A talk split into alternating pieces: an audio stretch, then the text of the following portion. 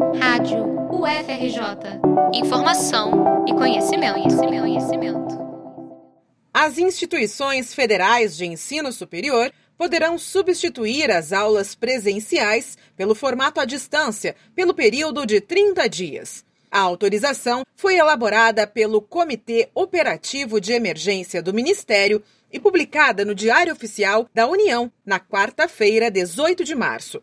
A medida tem o objetivo de conter ainda mais o avanço do novo coronavírus, com a utilização de meios e tecnologias de informação e comunicação dentro dos limites da legislação em vigor. De acordo com a portaria, o período de autorização pode ser prorrogado caso o Ministério da Saúde ou órgãos de saúde estaduais, municipais e distrital divulguem novas orientações. Além disso, o texto estabelece que fica vedada a aplicação da substituição aos cursos de medicina, bem como às práticas profissionais de estágios e de laboratório dos demais cursos. A medida é apenas uma alternativa e não exclui a possibilidade de suspensão das atividades acadêmicas presenciais pelo mesmo prazo.